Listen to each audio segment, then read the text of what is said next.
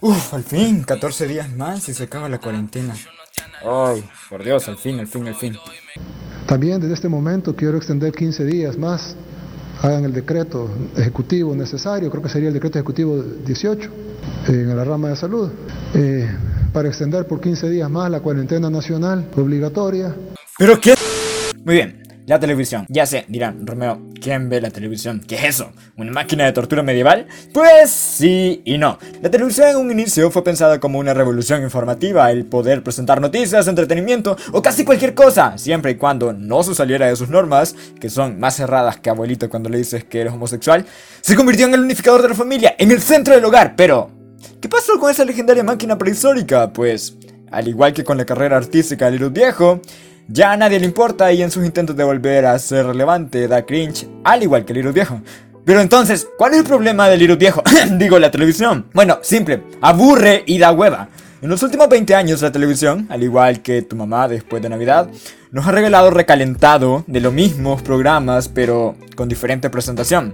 Después de 20 temporadas de Bailando por un Sueño, 32 de Cantando por un Sueño, el número 1, el número 1 Kids, el número 1 Reencuentro, el número 1 El Imperio Contraataca y todos nos cansamos. ¿Qué se creen? ¿Grey's Anatomy? No, pues madre. Y eso se ve reflejado en todos los programas. Imagino que la creación de los programas es algo así, tipo muy bien, tenemos disponible el horario de 3 a 5 después de Betty la Fea, que está siendo retransmitida por novena vez consecutiva. ¿Qué se les ocurre poner?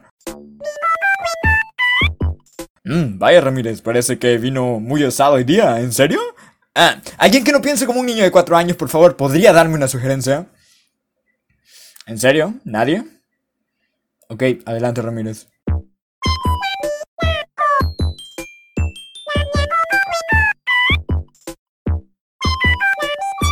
¡No! ¡Qué asco! Ay, mala idea, Ramírez. Ahí arrancamos matraca con todos los poderes Pop 12 Magazine completamente. Uh, tengo una idea. Ok, un programa juvenil con música del momento. Sí, sí, sí, sí.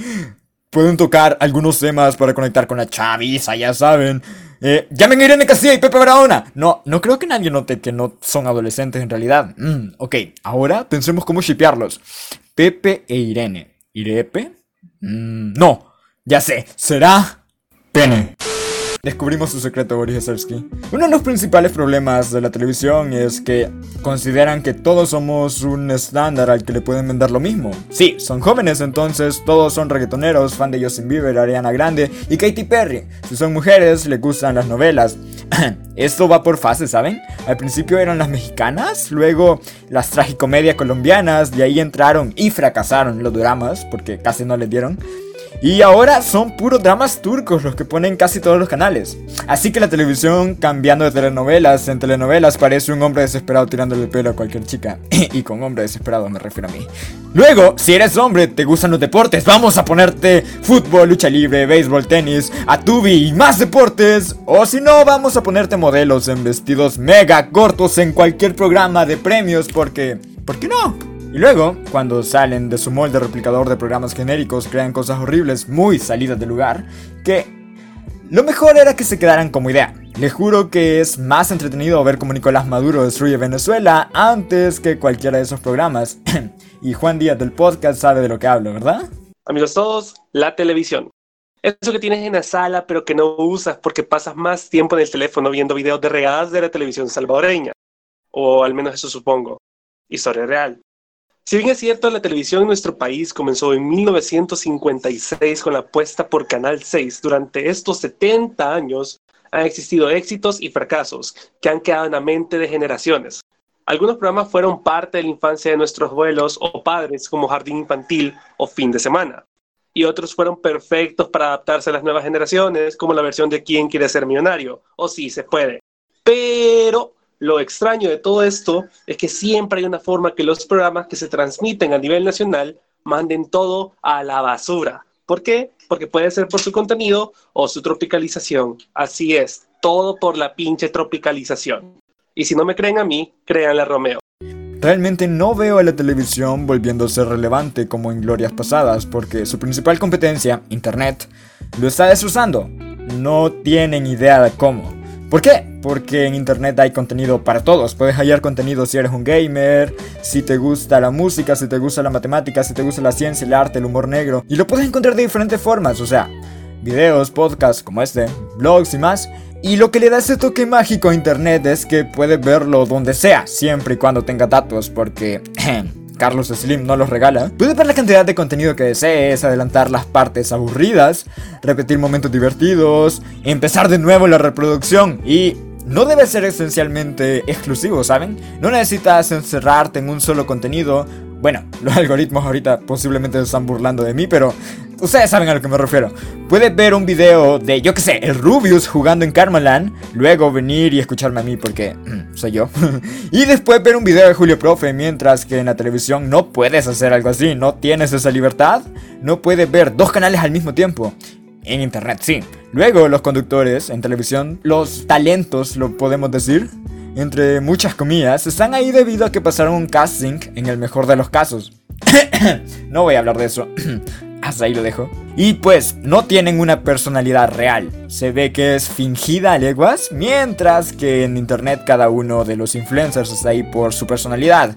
La personalidad de Rubius es lo que te tiene viendo a una bola de tipos de 30 años jugando Minecraft. La personalidad de Shaun te tiene aprendiendo música o la de Ori Mierda escuchando su vida, a pesar de que solo cuenta su vida.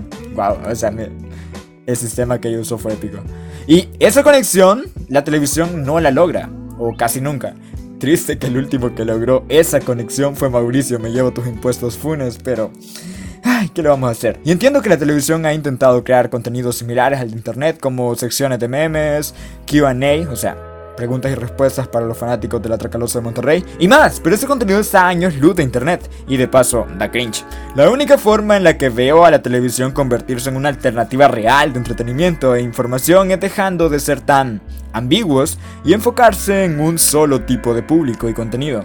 Pero aceptémoslo, sería una decisión demasiado arriesgada que ninguna televisora quisiera tomar.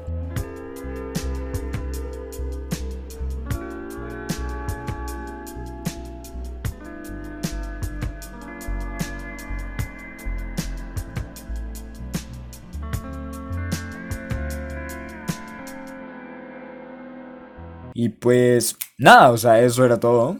Creo que no hay mucho que agregar. Así que es casi inevitable la muerte de la televisión. Y sobre todo de los programas esos que dan cringe. Imagínense que me equivoco así brutal y, y, al final la televisión es la siguiente forma de información número uno en el mundo y el internet se deja de usar. No, no lo creo. La verdad que no lo creo.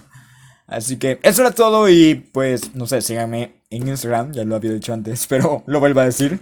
Eh, estoy subiendo idioteces, o sea, literal, cualquier cosa. Estaba jugando, ¿qué estaba jugando? Se me olvidó el nombre.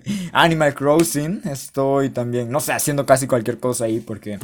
Porque sí, también estoy casteando partidas de LOL en Twitch, pero eh, creo que ya terminó el torneo. Ya voy a buscar otro torneo que castear. Está, estoy ahí en proceso de algo.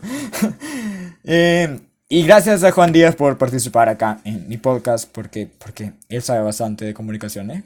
O sea, sabe demasiado de comunicaciones, así que fue de gran ayuda para crear este guion. Y pues, no sé, eso ha sido todo. Gracias y chao.